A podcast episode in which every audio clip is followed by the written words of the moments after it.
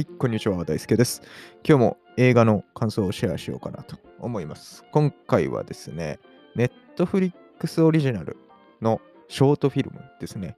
超ショートフィルムです。これ、18分ぐらいの作品。2023年の作品。で、カナタにというイギリスの作品ですね。えー英題、本題で言うと、The After ということで、えー見てみまして、こちらは結構ね、アカデミーとかもね、ノミネートされてるような、えー結構話題なショートフィルムでございます。というので、それを見ましたんですが、重たかった。ええ重たかったですよ、これは。まあでも、まあなんかね、刺さるものというか、感じるものはあるなというのと、まあ見る人によってはね、すごいね、刺さってね、なんだ、ドシンとくるような内容なんじゃないかなという感じでございました。はい。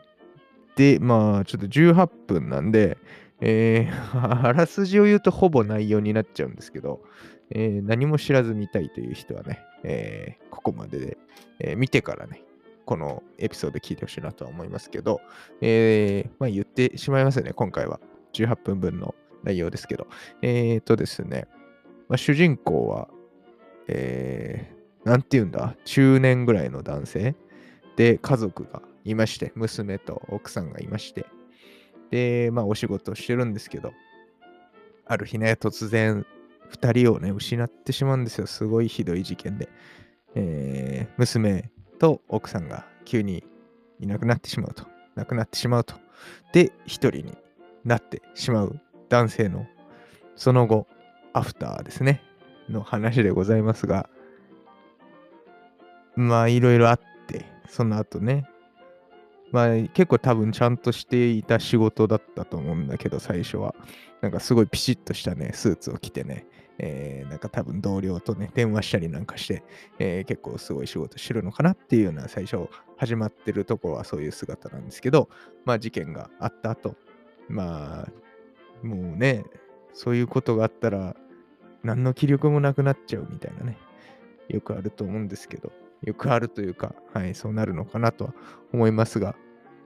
まあ、仕事はしないといけなくて、タクシードライバーというかね、まあ、多分、ウーバーの運転手的な感じの多分仕事をしていて、いろんなお客さんを乗せるっていうのがね、すごい描写としてあって、まあ、いろんな人乗ってくるじゃないですか、タクシーなんてね。で、まあそういういろんな人の人生のいろんな局面にその運転手としてずっと立ち会って、えーいるっていう中で、えーまあいろんな人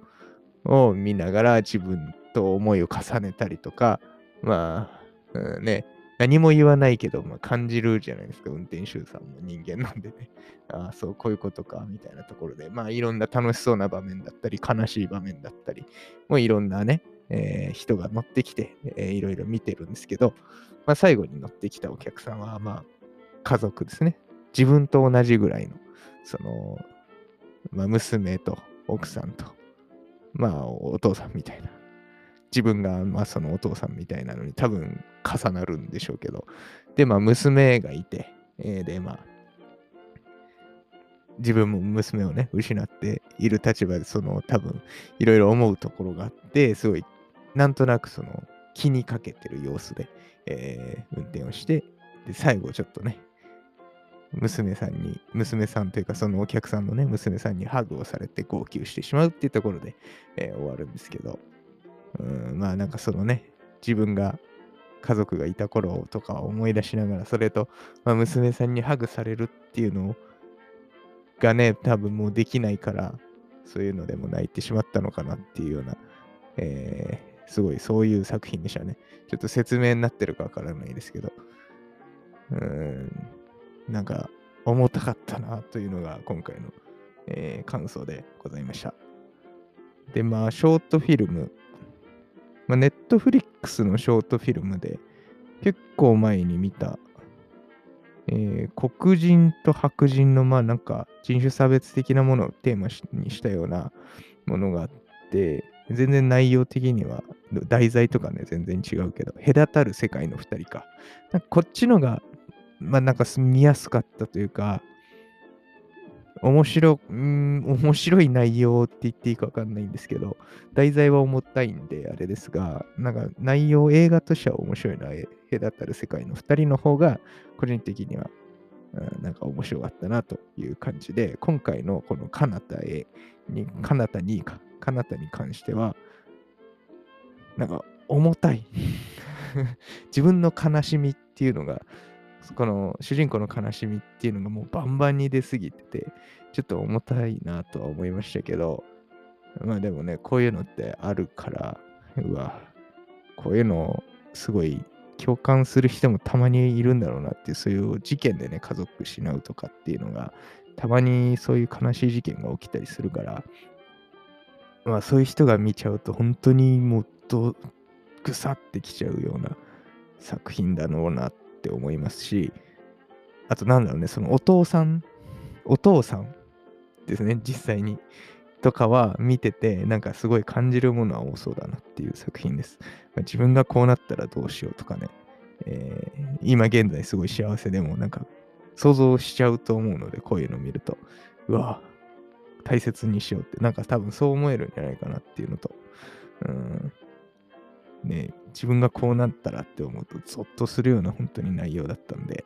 えー、はい。なんか見る人によって感じ方とか、えー、重たさ、鋭さっていうのが変わるような作品なんじゃないかなと思いますね。かなたにっていう作品。えー、まあ、アカデミー、オスカーにね、ノミネートされてるんで、これから、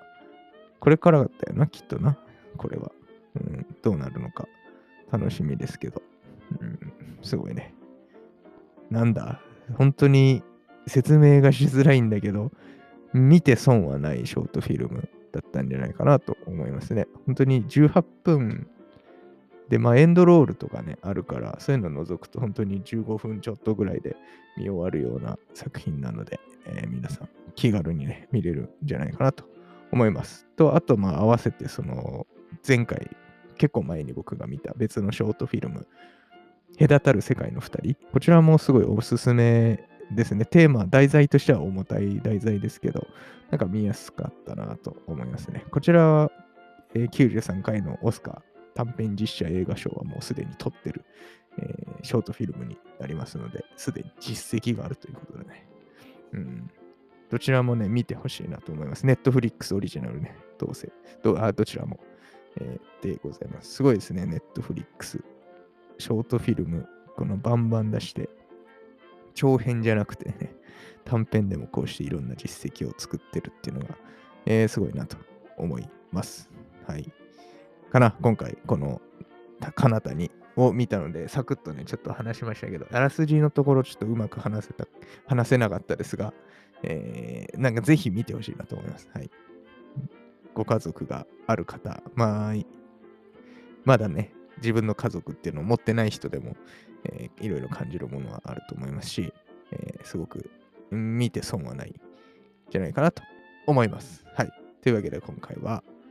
The After かなたにというね、ショートフィルム見たので、その感想でした。またそうですね、何か見たらシェアしたいなと思いますし、そろそろ映画館でね、何か見ようかなと思ってるので、もしかしたら次最新作系かもしれないし、ちょっとね、お楽しみにという感じです。はい、チャンネルフォローね、まだしてない方とか、えー、聞いてくださっている方、ぜひしてもらえると、モチベーションになるというか、継続するね、配信の、えー、やる気にもなりますし、嬉しい、とっても嬉しいのでね、していただけるといいなというところで、今回はこの辺にしようかな。はい、じゃあまた次回の放送でお会いしましょう。バイバイ。